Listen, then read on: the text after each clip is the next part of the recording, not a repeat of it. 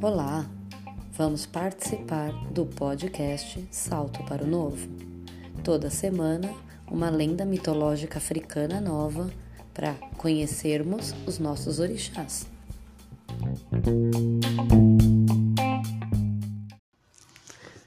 Para o povo iorubá, o ovo está relacionado à vida e à fertilidade.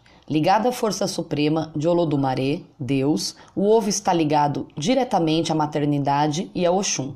Em alguns mitos, Oxum é considerada a dona do ovo, tido como a maior célula existente.